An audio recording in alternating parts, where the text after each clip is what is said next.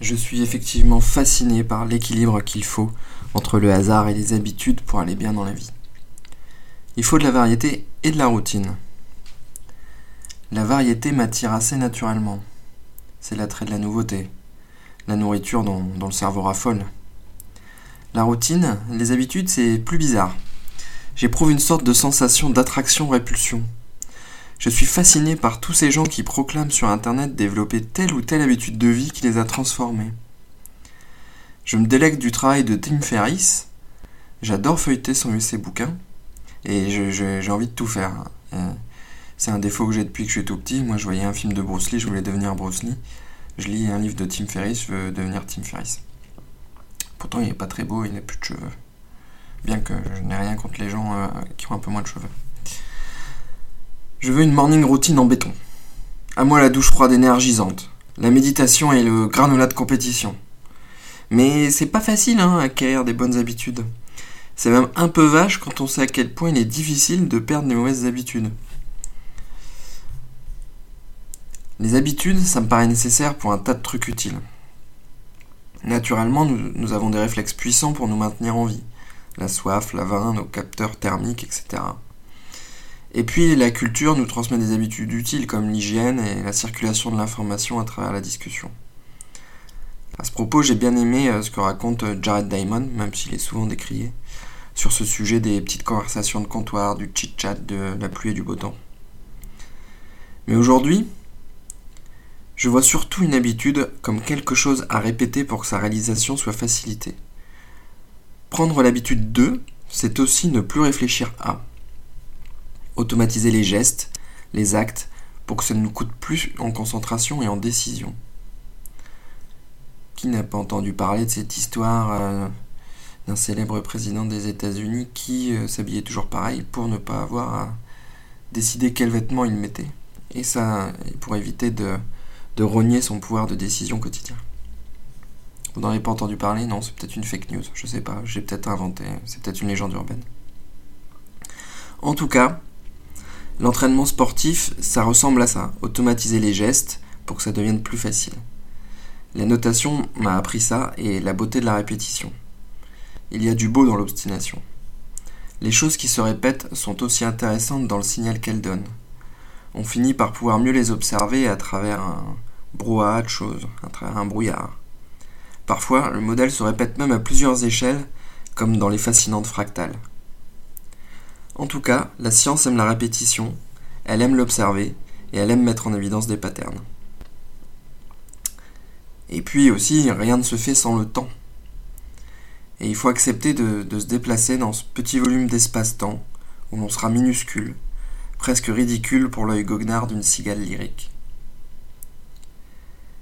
Une fois, lorsque j'étais étudiant, j'étais au restaurant avec un, prof au, au décours d'une réunion, et il nous raconte qu'il aurait adoré être moine.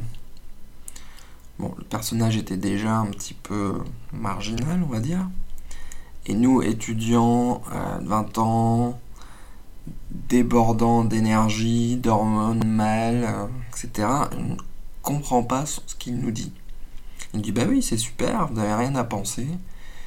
Vous levez toujours la même heure, les repas sont servis, vous enseignez avec un travail, vous priez, tout est une routine qui libère d'autres contraintes et qui facilite la vie. Et il semblait euh, vouloir nous transmettre le message qu'il fallait savoir cultiver peut-être certaines routines justement pour, euh, euh, pour pouvoir progresser facilement dans la vie. Et il disait d'ailleurs, maintenant ça me revient, en racontant l'histoire, que il pensait être vraiment euh, cadré dans, sa vie grâce au fait qu'il allait à l'église le dimanche pour jouer de la musique.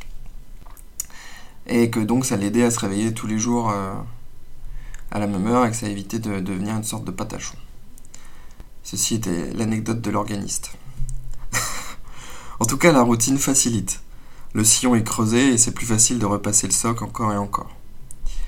Et merci à Google Images de me donner autant d'images de foot lorsque je cherche soc, c'est désespérant.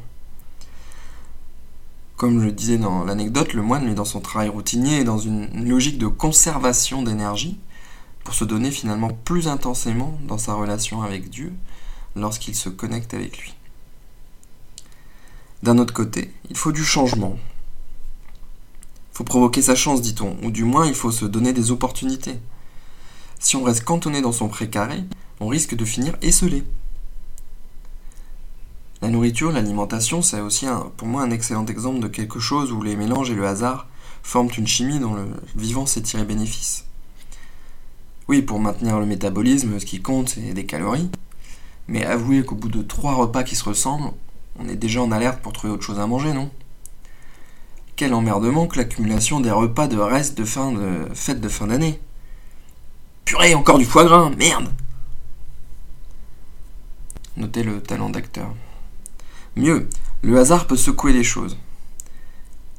Et euh, sous certaines conditions, lorsque l'agression est non létale, on peut améliorer des principes, des, des, des, comment des concepts ou même et surtout le vivant. On peut s'améliorer, peut s'améliorer et ressortir plus fort. Le vivant semble donc l'apprécier le hasard. C'est une façon de s'améliorer que de s'en remettre au hasard. C'est fabuleux. Finalement que que ce soit dans la répétition ou dans le hasard, on peut s'améliorer. Ça, c'est quand même une bonne nouvelle. En tout cas, sur ce sujet vraiment très précis, que les, concept des, choses qui s'améliorent en étant un peu agressées, hein, avec euh, et ou en tout cas le concept d'antifragilité de Nicolas Nassim Taleb. Je vous conseille d'aller lire euh, ses principaux livres, c'est vraiment intéressant. Mais tout le temps secoué par des événements pour lesquels nous ne pouvons rien, se laisser balloter comme ça par la vie, c'est vraiment fatigant. La nouveauté, ça va bien 5 minutes. Et à force de se laisser pousser au gré du vent de droite à gauche, on peut aussi finir par tourner en rond. Retour à la case départ. Certains, comme Tim Ferriss, encore lui, essayent de remettre au goût du jour une forme de stoïcisme face aux événements. Philosophes, les vrais, j'ai pas dit Michel Onfray, doivent avoir envie de nous étriper quand on tord les concepts comme ça, comme je tords le concept comme ça. Mais bon, l'acception euh, populaire du stoïcisme, c'est devenu une sorte de neutralité face à ce qui se passe encore un faux ami, mais on, dit restez zen, quoi. En tout cas, il y, a, une idée clé qui, persiste, et peut-être Sénèque, je crois, qui avait dit ça, c'est qu'il est intéressant de constater qu'on souffre bien plus dans son esprit que dans la réalité. C'est la phrase à retenir de ce petit euh, extrait. Donc je leur ai dit ils nous souffront bien plus dans notre esprit que dans la réalité.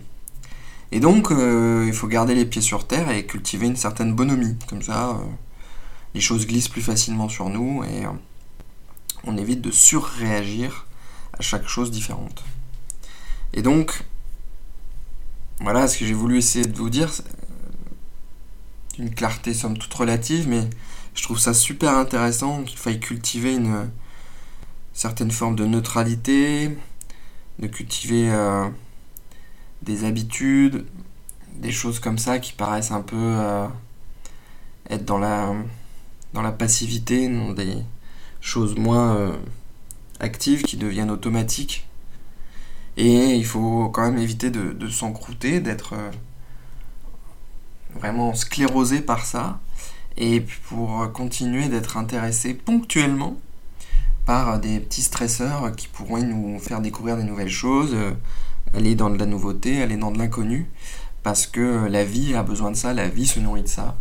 Et je trouve que c'est super intéressant euh, de d'apprendre à se connaître pour savoir comment on aime arbitrer entre les habitudes et la nouveauté. Et je trouve que c'est euh, sujet de réflexion permanent pour moi et je voulais partager ça avec vous. Voilà, ciao